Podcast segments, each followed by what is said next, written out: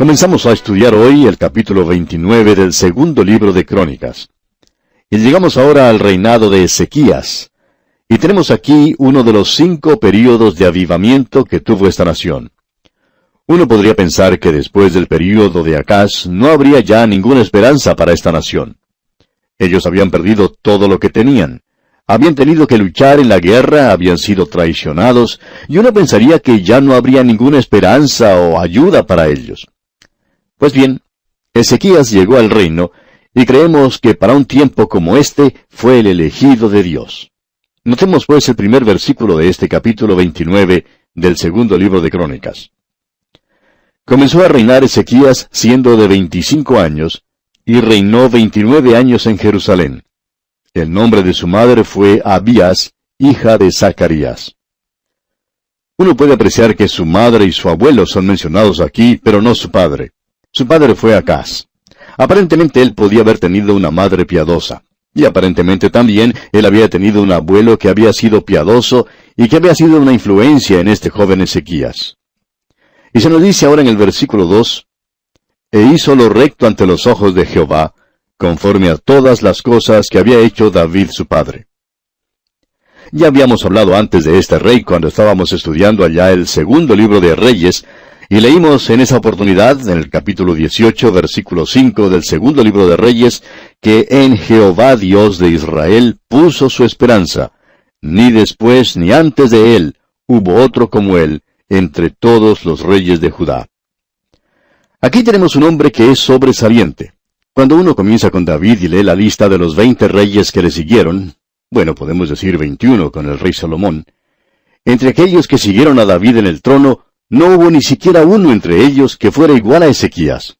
Él es el más destacado de todos, y entre los reyes había habido grandes hombres, hombres que se volvieron a Dios. Este hombre Ezequías trajo, creemos nosotros, probablemente uno de los avivamientos más grandes.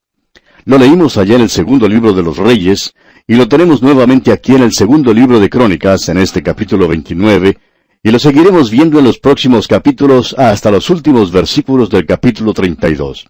Todo esto acerca de Ezequías. Hemos dicho anteriormente que el libro de Crónicas es el punto de vista de Dios, en lo que Dios tiene complacencia. Evidentemente Dios tomó mucha complacencia en Ezequías. Y cuando lleguemos al profeta Isaías, veremos que en el centro del libro de Isaías hay varios capítulos que son históricos y no proféticos. Y ellos tienen mucho que ver, ya se habrá dado cuenta, con Ezequías. En tres diferentes ocasiones en la palabra de Dios se nos habla de este hombre. Y amigo oyente, él trajo un gran avivamiento y creemos que probablemente fue uno de los más grandes de todos. Y ellos habían tenido varios grandes avivamientos. Ahora hubo en los avivamientos que él tuvo un lado negativo. No se lo menciona en Crónicas por la sencilla razón de que aquí tenemos el punto de vista de Dios. Esto es verlo como Dios lo ve, y Dios está notando los lados positivos. Ahora, ¿cuál fue ese lado negativo? El lado negativo fue simplemente esto, que esta gente se había entregado a la idolatría. El templo había sido cerrado. Tenían allí la serpiente de bronce que Moisés había hecho y la guardaban allí ahora comenzaron a adorarla. Y ahora se nos dice en el segundo libro de Reyes, capítulo 18, versículo 4, Él quitó los lugares altos y quebró las imágenes, y cortó los símbolos de acera, e hizo pedazos la serpiente de bronce que había hecho Moisés, porque hasta entonces le quemaban incienso los hijos de Israel. La llamó Neustán. Y ahora, ¿qué quiere decir todo esto? Que era simplemente bronce, nada más. Así que lo primero que él hizo fue eso, él quitó las cosas que eran piedra de tropiezo, porque eso que había sido en realidad la base de la salvación en una oportunidad, ahora se constituye en un objeto de adoración. Había llegado a ser un ídolo, una piedra de tropiezo para la gente. Era solamente bronce, eso era todo. Hay algunas personas en el día de hoy que adoran el símbolo de la cruz. Piensan que hay algún mérito en tener una cruz con ellos. Amigo oyente, no hay ningún mérito en la cruz. Aun si usted pudiera tener la cruz original, no hay ningún mérito en ella. Para nada. Este hombre que tenemos ante nosotros, amigo oyente, era un gran hombre de Dios. Si uno quisiera, podría adorar aún en la cocina. Uno puede hasta adorar el grifo de la cocina porque nos da el agua. Uno podría adorar la ventana porque por ella entra la luz. Uno podría también adorar cualquier utensilio de la cocina porque por medio de ellos uno puede hacer la comida. También uno podría adorar su automóvil, por ejemplo. Y quizá en el día de hoy hay muchas personas que en realidad están adorando el televisor. Ellos se inclinan ante él varias veces al día. Amigo oyente, permítanos decirle que no hay ningún mérito en los objetos. El mérito, por supuesto, está en Dios mismo, y eso es lo importante. Así que Ezequías quitó aquello que se había constituido en piedra de tropiezo para la gente, pero ahora hay algo que está en el lado positivo y se lo menciona aquí en el versículo 3 de este capítulo 29 del segundo libro de Crónicas. Leamos este versículo 3. En el primer año de su reinado, en el mes primero, abrió las puertas de la casa de Jehová y las reparó. Ellos habían cerrado las puertas del templo porque nadie lo estaba usando. Acaz fue quien lo cerró. Pero ahora Ezequías lo abre por primera vez en un largo periodo de tiempo. Él comienza a hacer una limpieza de todo. Prosigamos ahora con los versículos 4 y 5. E hizo venir a los sacerdotes y levitas, y los reunió en la plaza oriental. Y les dijo, Oídme levitas, santificaos ahora, y santificad la casa de Jehová el Dios de vuestros padres, y sacad del santuario la inmundicia. Créanos, amigo oyente, que esa era una buena y necesaria limpieza. Tenían que regresar a vivir en santidad, en honestidad, en integridad. Eso era algo que hacía mucha falta. Y podemos notar aquí varias cosas. Hubo confesión. Leamos los versículos 6 y 7. Porque nuestros padres se han rebelado y han hecho lo malo ante los ojos de Jehová nuestro Dios, porque le dejaron y apartaron sus rostros del tabernáculo de Jehová y le volvieron las espaldas. Y aún cerraron las puertas del pórtico y apagaron las lámparas no quemaron incienso, ni sacrificaron holocausto en el santuario al Dios de Israel. Ya ve usted, ellos habían abandonado a Dios completamente. Ahora notemos lo que este rey Ezequías hace. Pasemos al versículo 20 ahora. Y levantándose de mañana, el rey Ezequías reunió los principales de la ciudad y subió a la casa de Jehová. O sea que él estaba dando un buen ejemplo, dio un testimonio público para Dios. Y creemos, amigo oyente, que esa es una de las cosas que probablemente se necesitan más que cualquiera otra. El mantenerse firme del lado de Dios en forma pública de parte del pueblo de Dios. Necesitamos hacer eso en la oficina donde uno trabaje, en el taller o en la fábrica donde uno trabaja, en las reuniones sociales. Necesitamos hoy mantenernos firmes por Dios y para Dios. En un momento hablaremos sobre un movimiento espiritual que tuvo lugar hace algún tiempo. Nos hemos visto sorprendidos por él y quisiéramos hablar de él. Pero una de las cosas que lo han caracterizado es que aquellos que se han entregado a Cristo son personas que están totalmente dedicadas a Él. Y eso es lo que la iglesia en el día de hoy necesita hacer. Ahora se nos dice algo más acerca de este hombre. Él da una invitación a otros para que vengan a adorar a Dios. Pero vamos a pasar por alto muchas cosas maravillosas que él hizo para llegar pronto al capítulo 30, donde vamos a leer y el versículo primero que dice, envió después Ezequías por todo Israel y Judá, y escribió cartas a Efraín y a Manasés, para que viniesen a Jerusalén, a la casa de Jehová, para celebrar la Pascua a Jehová, Dios de Israel. Su padre había guerreado contra el reino del norte y ellos lo capturaron. Uno pensaría que Ezequías podría llegar a ser un rey con un espíritu de venganza en su corazón, quizá con un espíritu de saldar cuentas. Pero notemos que Él abre el templo de Dios, restaura la adoración y da un testimonio público. Ahora Él envía una invitación al reino del norte y dice, únanse a nosotros para adorar a Dios. ¿Qué ejemplo más maravilloso es este, amigo oyente?